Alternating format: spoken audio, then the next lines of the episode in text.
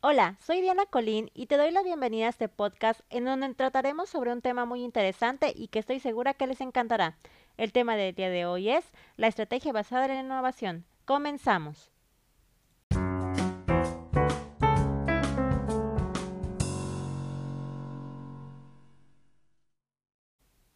Para definir este concepto y apreciar con mayor profundidad sus características y ventajas, abordaremos un poquito sobre otra estrategia conocida como estrategia basada en la competencia.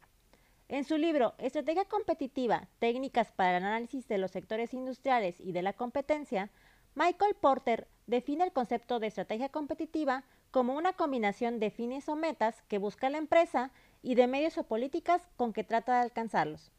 Porter también sugiere que las empresas pueden llevar a cabo tres estrategias competitivas genéricas, las cuales son liderazgo en costos, diferenciación y enfoque. Todas estas estrategias se centran principalmente en incrementar la competencia directa, es decir, intentan dividir el mercado o apoderarse del valor ya existente. Sin embargo, existe una estrategia basada en crear valor tanto para sus clientes como para la misma empresa. Esa es la estrategia basada en innovación. Esta estrategia tiene como propósito crear nuevos mercados para los productos ya existentes y nuevos productos para los mercados actuales. Para ello, utiliza diferentes herramientas como el uso de nuevas tecnologías, procesos de diseño de ingeniería, investigación y desarrollo, entre otras, con la finalidad de producir bienes y servicios que generen una ventaja sostenible en el largo plazo. En la actualidad existen dos áreas estratégicas las cuales son comparadas con dos océanos, el Océano Rojo y el Océano Azul, y se preguntarán ¿En qué se diferencian cada uno y por qué se les llama de esa manera? Verán, el océano rojo se le denomina así por caracterizar un océano de aguas turbulentas y rojizas, donde existe una gran competencia en el sector, el mercado es conocido, las reglas de la oferta y la demanda están pactadas y las empresas buscan obtener o robar la participación de sus competidores en el mercado. Ahora, la estrategia de Océano Azul representa un océano vasto y sin explorar, donde no existe competencia alguna, esta estrategia se basa en crear nuevas industrias o mercados en un sector donde no están definidas ni desarrolladas las reglas de oferta y demanda, y por ende no hay una competencia sangrienta que busque dividir o robar el mercado. Para dar un ejemplo más claro y real sobre la estrategia del Océano Azul, les platicaré un poquito sobre el gigante del café, Starbucks Coffee Company. Esta compañía pertenece al sector de la industria de los alimentos y es la cadena minorista internacional de bebidas de café más grande en el mundo. A finales de la década de los 80, la industria del café era considerada como un mercado compuesto por productos no diferenciados y que no aportaban valor alguno a los clientes. Es decir, los consumidores simplemente tomaban café como parte de su vida diaria, sin ningún tipo de propósito o motivo en especial. Las empresas que formaban parte del sector del café siempre recurrían a fuertes reducciones en sus costos para ofrecer precios por debajo de la competencia y luchar fuertemente por, por permanecer dentro del mercado. El fundador de Starbucks, Howard Schultz, utilizó una estrategia basada en innovación para transformar un producto funcional, como lo es el café, en un producto emocional.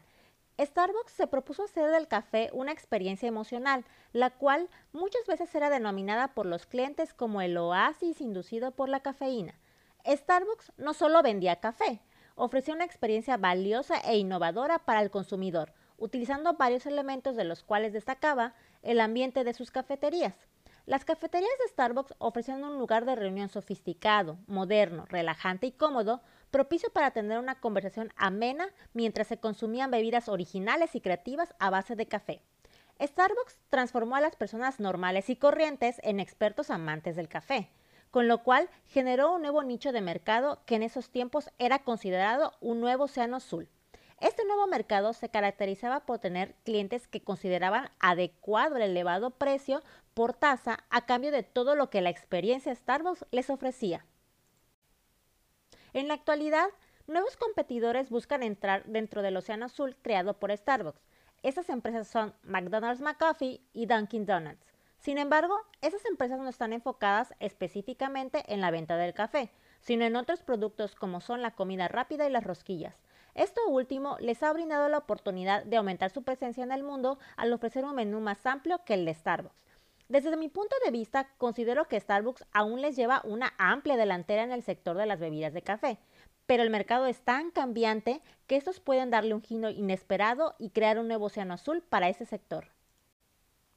Para concluir con este capítulo, considero que es mejor innovar que competir, ya que enfocamos de manera inteligente nuestros esfuerzos y recursos para generar nuevos productos y servicios que creen un nuevo nicho de mercado sin ningún tipo de competencia directa con lo cual se aumenta la rentabilidad de nuestro negocio, se aporta valor a nuestros clientes y se incrementan las posibilidades de éxito siempre y cuando entendamos con claridad las necesidades y preferencias de nuestros clientes potenciales.